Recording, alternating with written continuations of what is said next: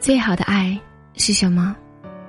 最好的爱是不打扰，也不放弃，给自己一份尊严，给对方一份尊重，理智的爱一个人，大概就是适可而止的纠缠，不远不近的距离，浓淡相宜的往来，不曾相知，怎会相恋？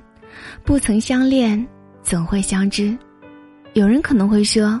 得不到的爱情，放弃也是一种解脱。确实，人生有太多的无奈，有太多的不如意，好像得不到的爱情似乎已经变成了一种常态，爱不到的人似乎已经成了一种习惯。